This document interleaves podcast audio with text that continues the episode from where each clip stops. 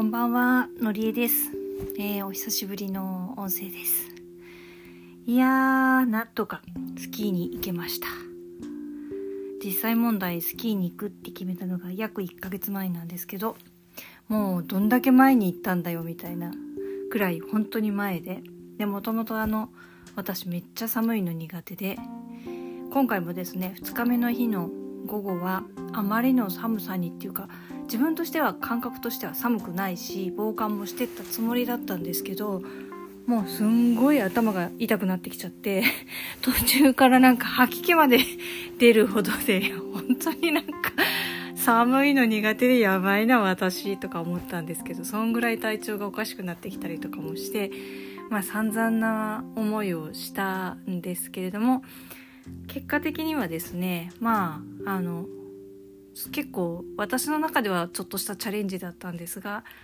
できたし行けてよかったし楽しかったなっていう感じでした。まあ勇気の音声にもあった通りクリスマスのねイブとクリスマスだったのでねカップルもそれなりには多かったですね。私のあのバスで行ったんですけどバスの座席的にはですねえっと、後ろ後半の方は男の子たち大学生ぐらいか社会人いや大学生ぐらいかなの集団がいたりとかあとは外国の集団がいたりとかだったんですけど前の方はカップルが結構集まってたりとかしてで私たちはちょうどその習慣の境目あたりにあのー、配置されたんですよね。そんなもんだから微妙にこうカップルの方が見えたりとかして後ろの男の子たちは思ったよりおとなしくてっていう感じだったんですけどまあそんな感じのバスで行ってまいりました。でですねえっ、ー、と初日の日のあの朝一のバスに乗って昼前に到着していろいろと準備をして、まあ、午後1からスクールであの教えていただいてそれであの、まあ、2日目の日はフリーで滑るみたいなスケジュール組んでで初日の日はえっ、ー、と先生に習ってね教えてもらったんですけどまあ私何のかんの言いながらもまあ教えてもらった経験はないんですけど初日からスキー滑れたのでまあどちらかというと今回のメインは勇気だっていうところもあったのでまあ勇気優先で教えてもらうような感じで私自身はそんなにまあ正直指導してもらわなかったんですよね。初日はほぼっていうか全然ほとんどほったらかし。多いって感じですよね。お金払ってるのに。でもまあ私的にもまずは勇気と思ってたのがあったし実際問題ですね。えっ、ー、と最初見た時、まあ、初めてで怖がってるのもあったしあとは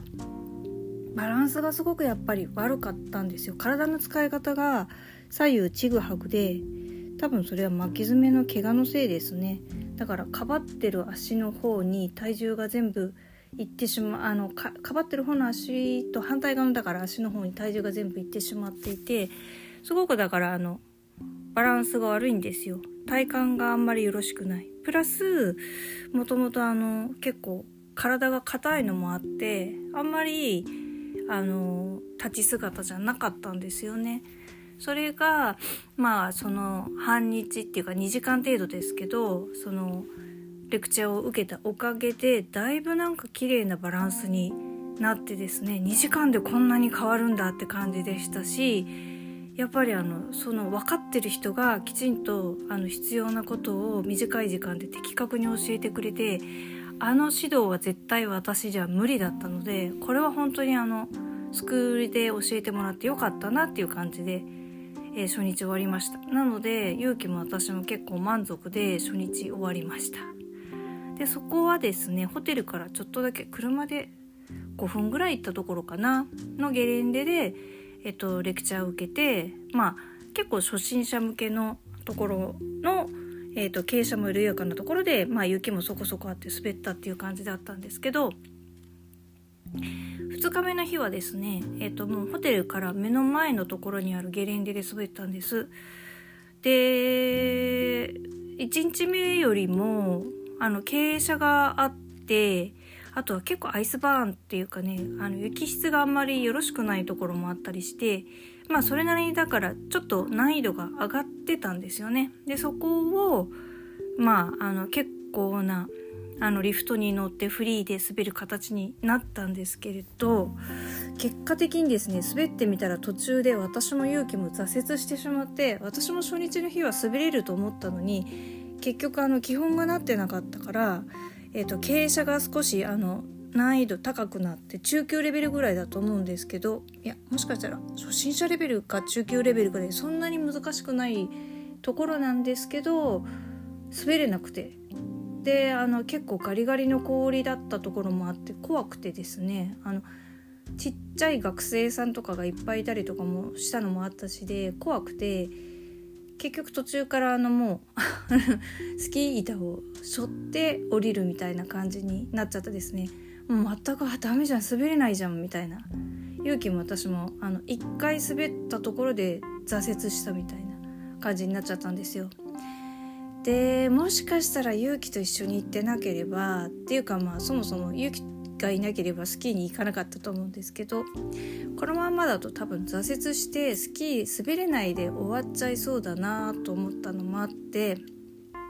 速攻であの電話をして午後からスキースクールに通いたいということで申し込みをしました。で無事にあの申し込みができたのでもうじゃあ午後のに備えて無理はしないでおこうっていうことで午前中はその1回だけでやめましたうん頑張ってやるべきかどうか思ったんですけど今回の場合はあんまり無理して頑張りすぎても怪我しても仕方ないしお互いに勇気も私もそのスキーの滑るイメージも持ててないのに頑張っても多分あの変な癖がついちゃいばっかりで自信もなくなっちゃうしでいいことなさそうな気がしたのでもうだから午前中はもうその1回だけで諦めたんですよ。まあ、結果的にはそれも正解だったなって感じなんですけど、ね、午後にそのまたスクールで教えてもらってやったわけです。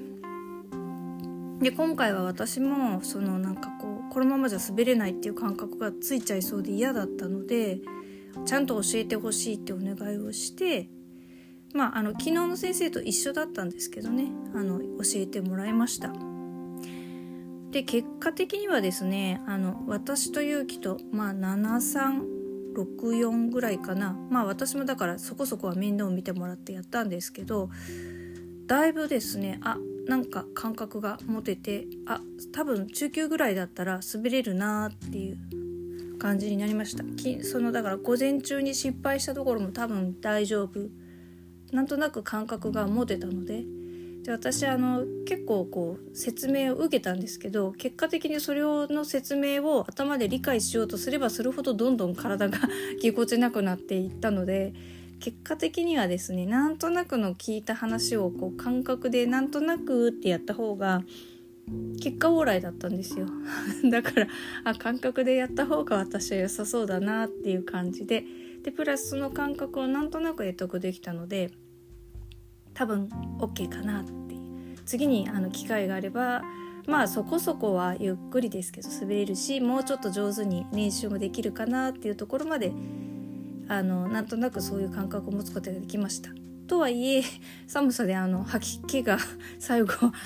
来るぐらいになってもう喋れないぐらいになっちゃったりとかして まあいろいろ散々だったんですけどプラスもう自分のことにいっぱいいっぱいだったのでちょっと勇気のね滑ってるところはあんまり正直見てなかったんですよ。でなんとなくですけど1日目よりも2日目の方がちょっと勇気はあの慣れてきた結果のなんかちょっとあの何て言うんですか振り戻しみたいなちょっとなんかっていう感じのところもあったんですけどそれでもこう頑張ってやって少しは滑れるようになったのかなっていう気はしますただ